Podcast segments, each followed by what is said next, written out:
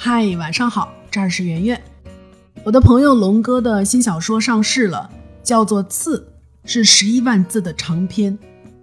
龙哥这个人我经常提起，他是我朋友里面最爱组局的人，喜欢朋友、酒还有肉，是江湖上的头号吃喝分子。每次他叫我出去都是吃小龙虾，而且总盯着一个地儿吃，有一种要把那个店吃倒闭的执着劲儿。饭桌上也一直都是那几张很熟悉的面孔，大家聚在一起斗斗嘴，就是一期吐槽大会，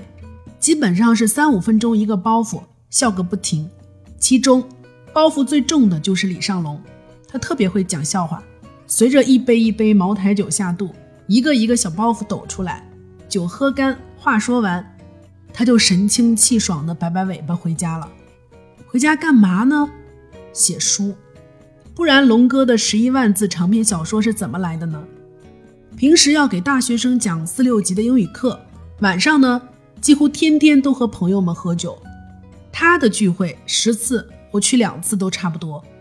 所有的朋友都回家闷头大睡了，龙哥说，这时候他一般会趁着酒劲儿，趁着有灵感，挥笔写个通宵。我曾经在朋友圈里面观摩了他一天的行程，白天在广西做三场活动。到了下午五点多，活动结束就去跑步俩小时，晚上带着编辑助理大吃大喝到凌晨两点，然后早上六点钟他更了一篇微信文章，一起玩耍，独自努力，是这八个字的写照。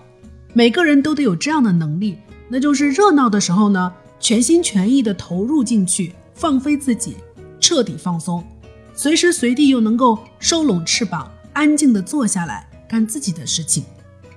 如果你只跟着人一起玩耍，回家之后独自玩耍，你会发现，慢慢的你就跟不上那些人的步伐了。我上初中的时候有个室友叫郭佩，郭佩这个姑娘现在想想还是挺厉害的。平时大家在一块儿，该玩的玩，该闹的闹，但是她做自己事儿的时候一点都不含糊。我记得当时寝室有个姑娘收到了情书，就念给我们大家听，一群人在一起大呼小叫的，特别兴奋。因为情书来自于班上一个很帅的会打篮球的男同学，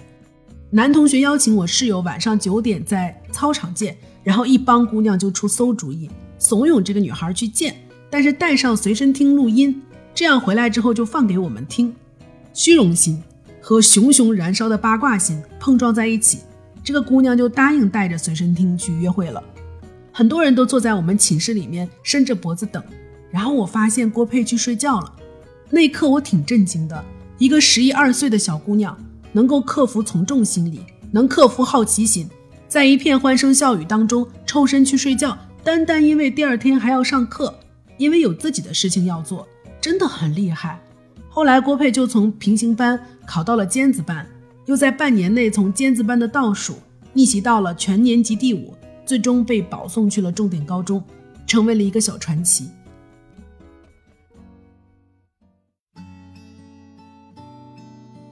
微博上最近有这样一条段子手这样说：说每天过得真的很忙很辛苦，白天火急火燎的赶到公司，屁股没坐热就要打开 APP 琢磨中午吃哪家外卖，点完外卖又要纠结是看偶像练习生还是街舞团。午休完了之后呢，就得忙着用电脑淘淘打折的鞋。下班之后疲惫的拖着身躯回家，马上又要投入艰苦卓绝的吃鸡战斗。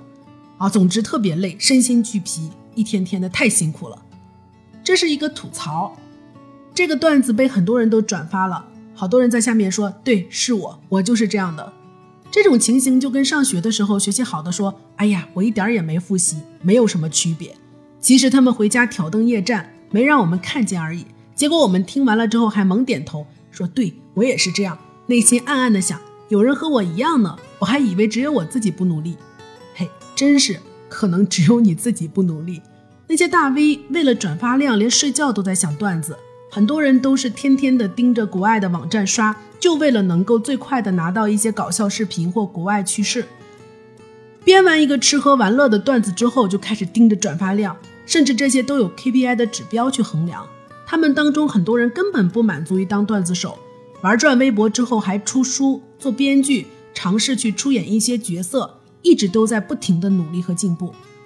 如果你认为他们真的表现得像微博上那样懒和倦怠，你就上当了。他们努力塑造的那个东西叫人设。这个人设有时候是云淡风轻的，有的时候是搞笑颓废的，有的时候是毫无雄心壮志的撒娇卖萌的。但是这些表面之下都是雄心和勤奋，不然那么多人想红，单单他们成功了呢？我们身边总是会有很多这样的人，他们看上去无所事事，不求上进，朋友比谁都多，多的是人一起玩，玩起来比谁都疯，疯起来比谁都久。但是他们在该努力的时刻一点儿也不含糊，